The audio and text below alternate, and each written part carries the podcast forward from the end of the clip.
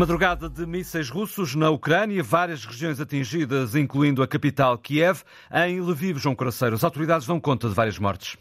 Subiu para cinco o número de civis mortos em Lviv quando um míssil caiu numa zona residencial e na região de Kharkiv 15 ataques que fizeram pelo menos dois feridos e o governador informou há instantes que Kharkiv está sem eletricidade, água e aquecimento. Na capital Kiev há notícia de pelo menos duas explosões, uma dentro da cidade no distrito de Oloziv, a outra nos arredores em Sviatoshin, onde um prédio residencial foi atingido, pelo menos duas pessoas ficaram feridas.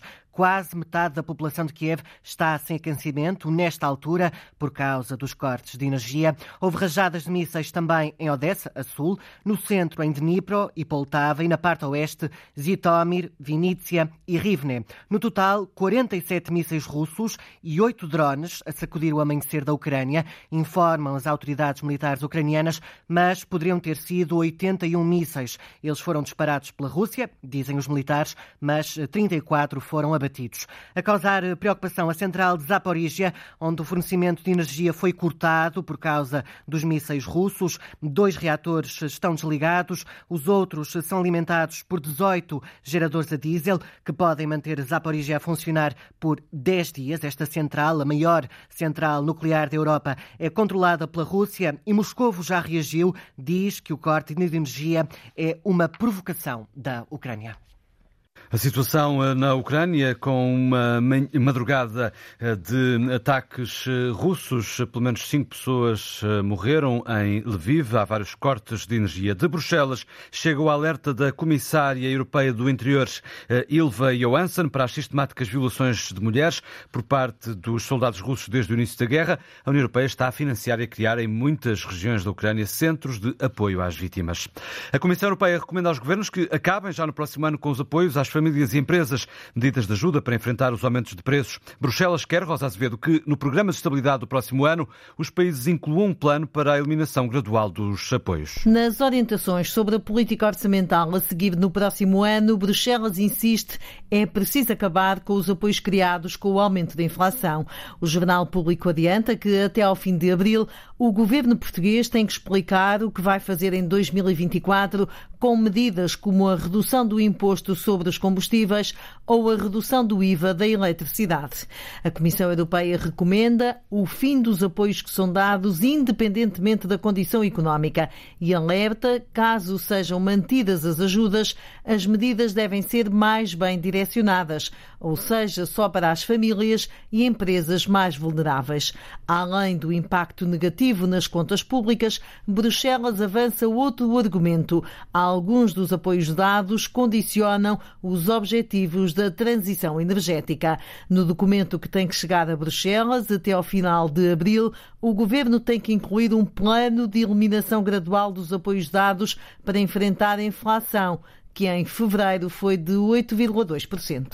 As recomendações de Bruxelas é preciso, defende a Comissão Europeia, apertar os apoios às famílias e empresas. Por volta das 8h20, aqui na Antena 1, vamos analisar este pedido. O novo banco despediu 103 trabalhadores no ano passado e fechou 11 balcões, dados divulgados esta manhã. O banco foi criado há nove anos, na sequência da resolução do Banco Espírito Santo. Desde então já afastou milhares de funcionários. O banco apresenta, no entanto, lucros de 560 milhões de euros no ano passado, o triplo dos resultados positivos do ano anterior.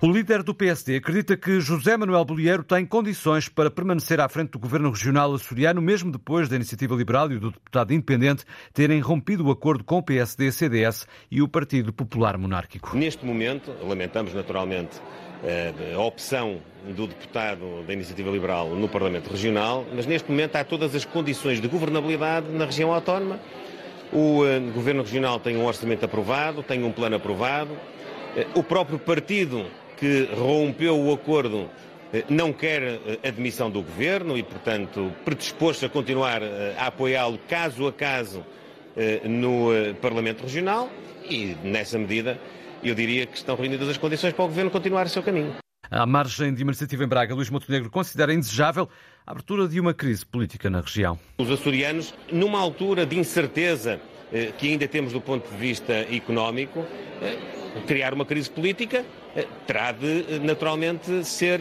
depois afirmada a responsabilidade dos seus causadores. O governo açoriano é agora apoiado por 27 deputados contra 30 da oposição. Um convite impossível de recusar. É desta forma que o ainda presidente da SATA fala da decisão de rumar à TAP já em abril. Pensei muitas vezes e era irrecusável.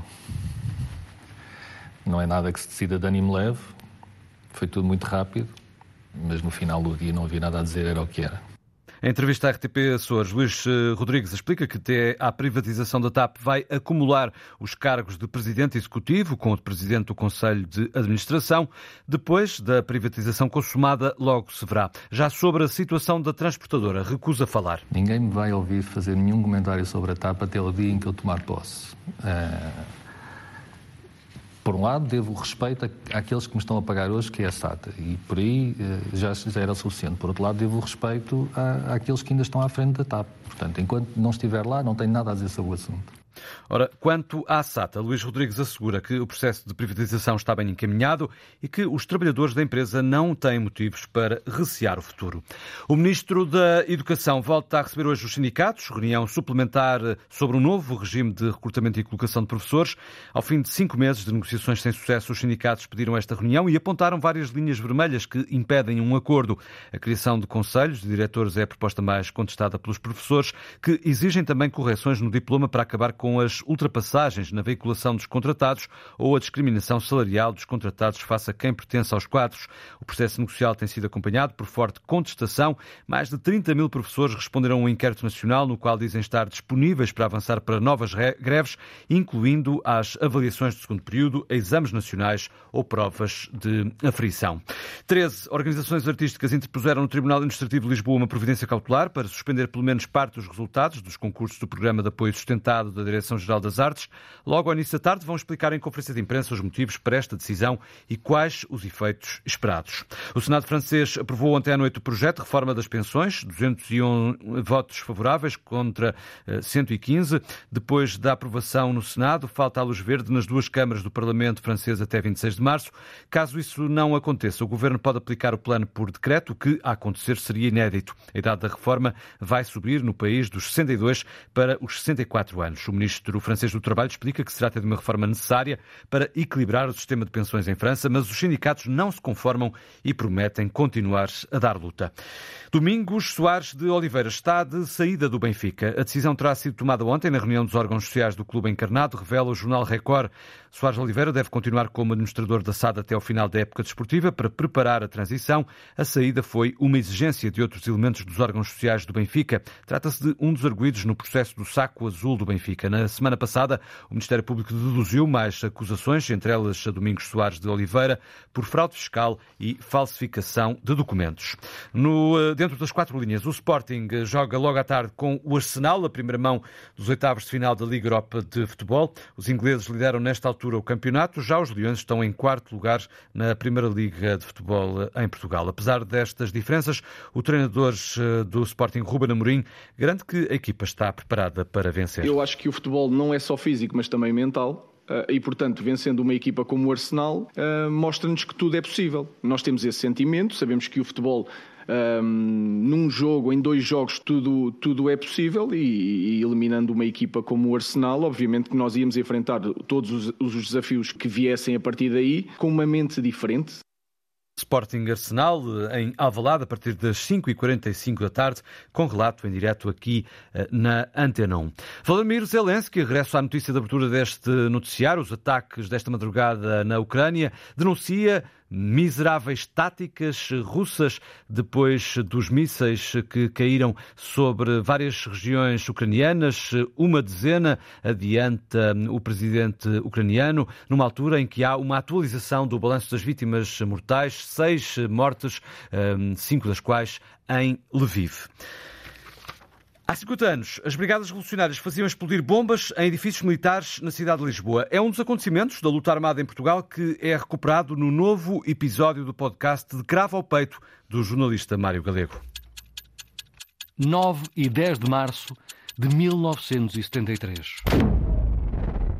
O Centro de Recrutamento Militar de Lisboa, na Avenida de Berna, e os serviços mecanográficos do Exército foram alvos das Brigadas Revolucionárias. Ah, isso enquadrava-se naquilo que era uh, atos contra a guerra colonial. Isabel do Carmo, dirigente das Brigadas, recorda as explosões de há 50 anos. Uh, as Brigadas puseram, portanto, uma bomba em qualquer destes três locais, uh, na localização dos sítios onde estavam os papéis ou os semicomputadores para a guerra.